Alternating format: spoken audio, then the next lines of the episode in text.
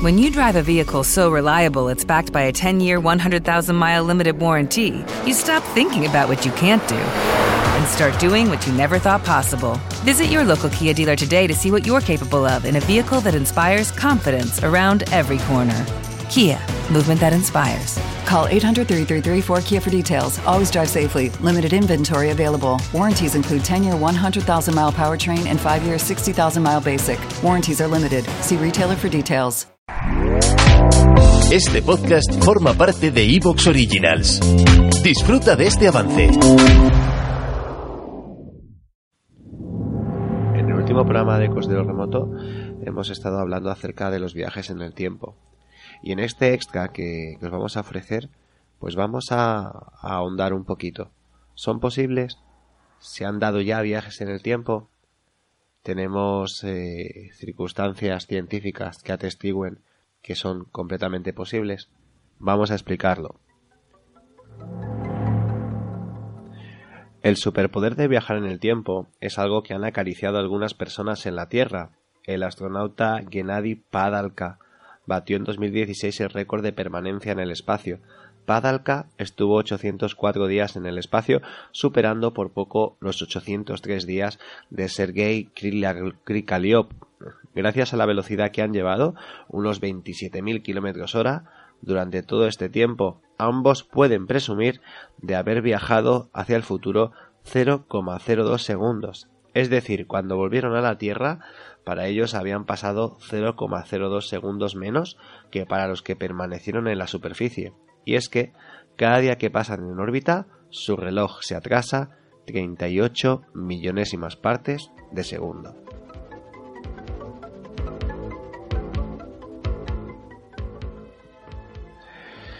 Pero claro, no todos serían buenas noticias eh, para el tema de los viajes en el tiempo.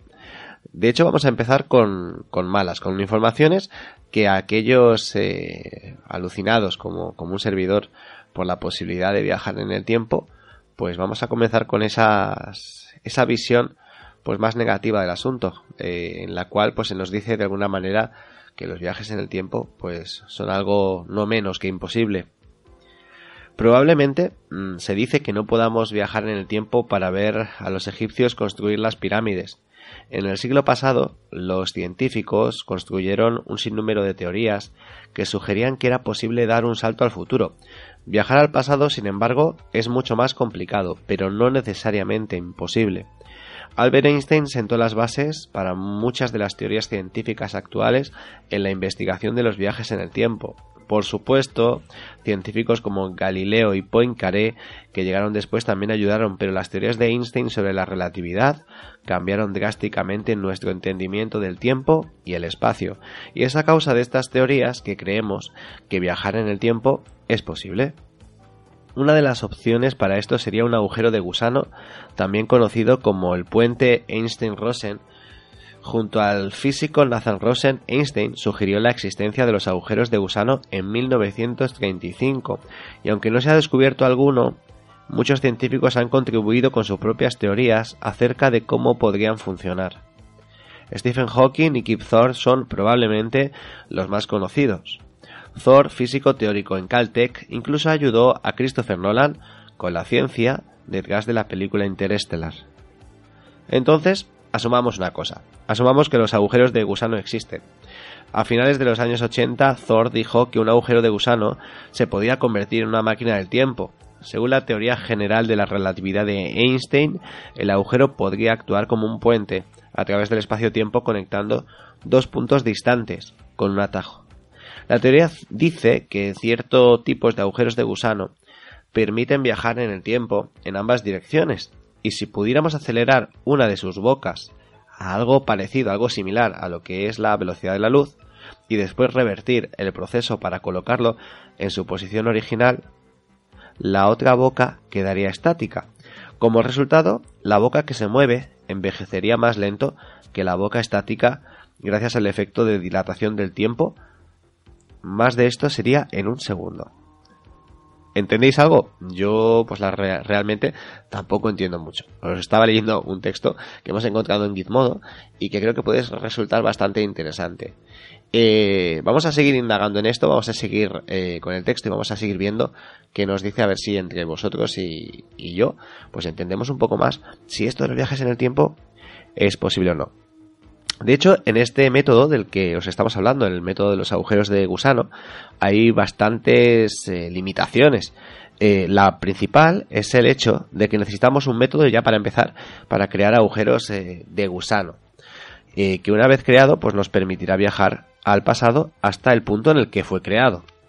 Así que definitivamente nunca seremos espectadores de la construcción de las grandes pirámides de Egipto vamos, lo que os estamos diciendo es básicamente que necesitamos una parte eh, que está en un tiempo, que cree esa boca inicial del, agujero de gusano, y otra parte que está en el tiempo de las eh, pirámides de Egipto, pues que cree la otra parte. Por lo tanto, eso hace bastante imposible poder viajar a ese lugar al que muchos de vosotros nos habéis dicho que os gustaría poder hacerlo.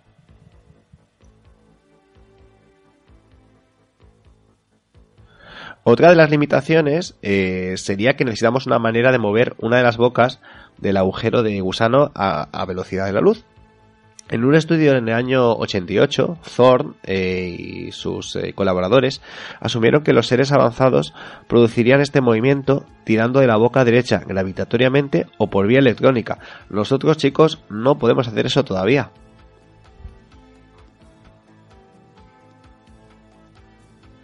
Lo que sí que podemos hacer es viajar al futuro, pero un poco. Vamos ahora con lo que sería casi, casi, casi posible actualmente. En años recientes eh, se han comprobado algunos efectos de las teorías eh, imaginarias de Albert Einstein. Eh, la última, y la que nos gusta más, la, más emocionante, es, la, que es llamada dilatación del tiempo. Aunque hemos basado eh, la tecnología en la teoría por décadas, un experimento de este año finalmente ha probado que la dilatación del tiempo es un fenómeno real. La dilatación del tiempo es la idea a la que por la cual el, el tiempo pasa más despacio para un reloj que se mueve que para uno estático. La fuerza de gravedad también afecta la diferencia en el tiempo transcurrido, entre más gravedad y más velocidad habrá mayor diferencia en el tiempo. Los agujeros negros, como el que sale en la película Interestelar, producirían una cantidad masiva de dilatación del tiempo debido a su fuerza gravitacional extrema. Gracias a los programas espaciales eh, ya hemos lidiado con este efecto por muchos años.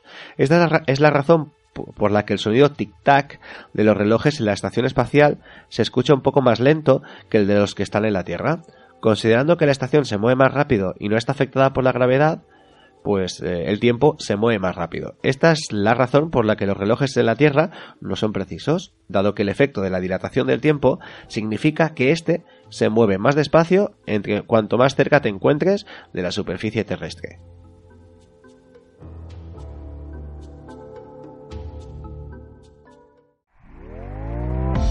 ¿Te está gustando lo que escuchas?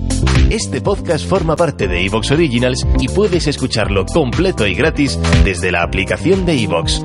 Instálala desde tu store y suscríbete a él para no perderte ningún episodio.